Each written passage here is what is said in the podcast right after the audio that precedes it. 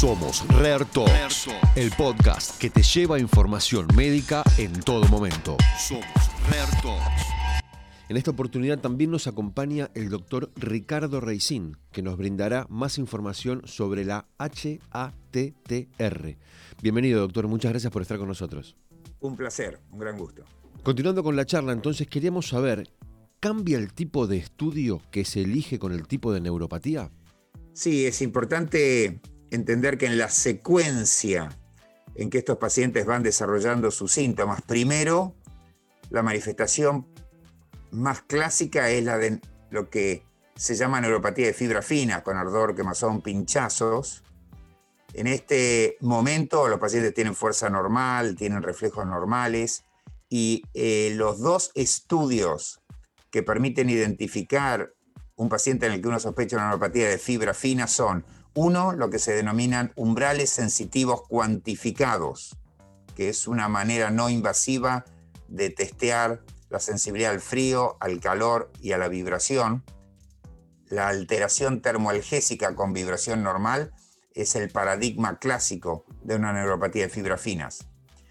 El gol estándar, el estudio eh, más específico y sensible para la detección de una neuropatía de fibra fina es la biopsia de piel, en la que se realizan tinciones para poder identificar los terminales nerviosos finos que atraviesan la dermis, se distribuyen por la epidermis y se cuantifica, se cuenta la cantidad de terminales finos y la reducción en su número es el hallazgo paradigmático de una neuropatía de fibras finas. Y los dos estudios se hacen en la Argentina.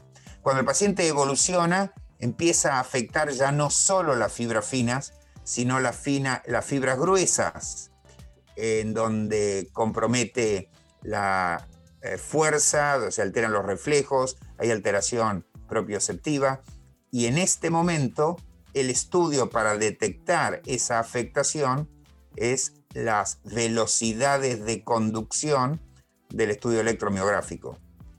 Simultáneamente, mientras hace esta transición, aparecen síntomas disautonómicos, trastornos en la presión arterial, trastornos en el ritmo cardíaco, en la frecuencia evacuatoria, y estas alteraciones también pueden ser testeadas.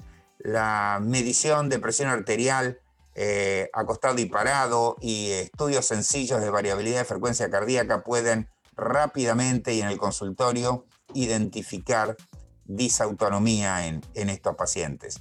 Así que esta sería la secuencia habitual y los métodos que utilizamos para identificar los distintos tipos de neuropatía. Clarísima la explicación, doctor. Entonces, ¿qué diagnósticos diferenciales debemos tener en mente?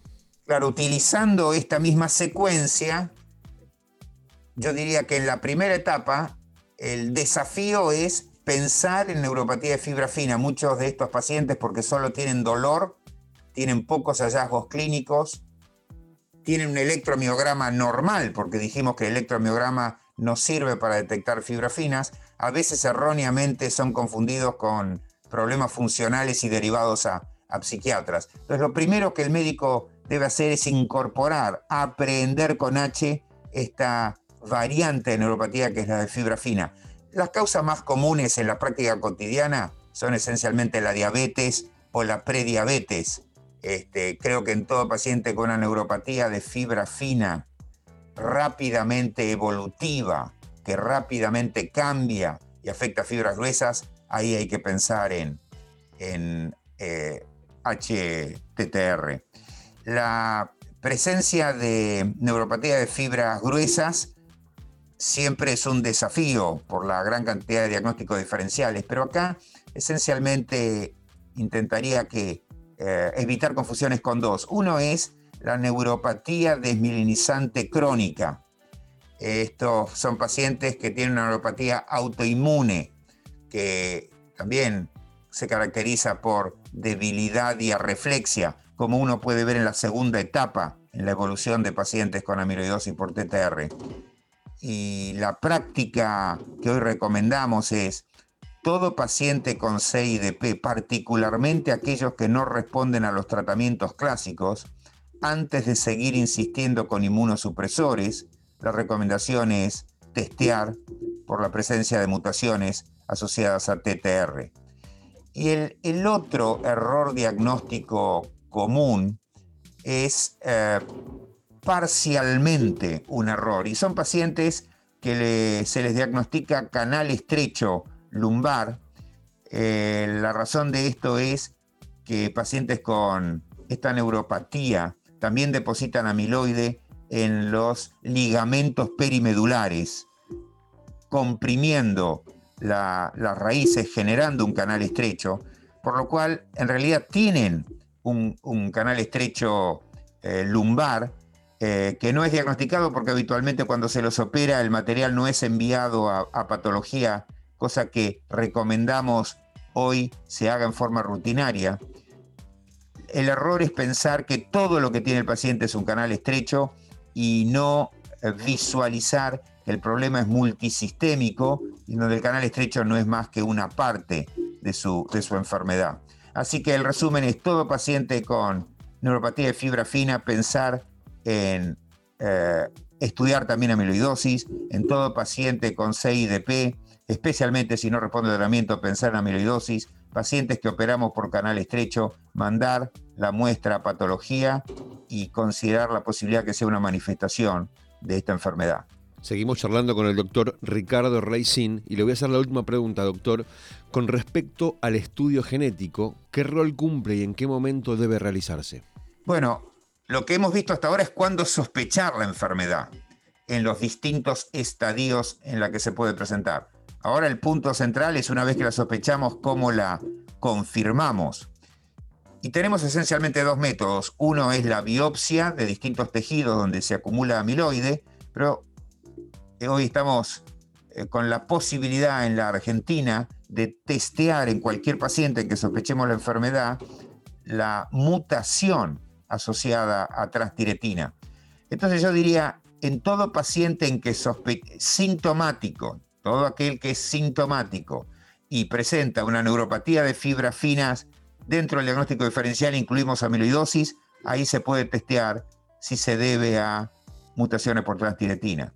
Todo paciente que además agrega trastornos disautonómicos, es fundamental considerar esta posibilidad y testearlo genéticamente. En pacientes con CIDP o canal estrecho cuando sospechamos que puede ser una, una forma de presentación de, la amiloidosis por transtiretina, ese es un momento para este, confirmar el diagnóstico utilizando estos métodos genéticos.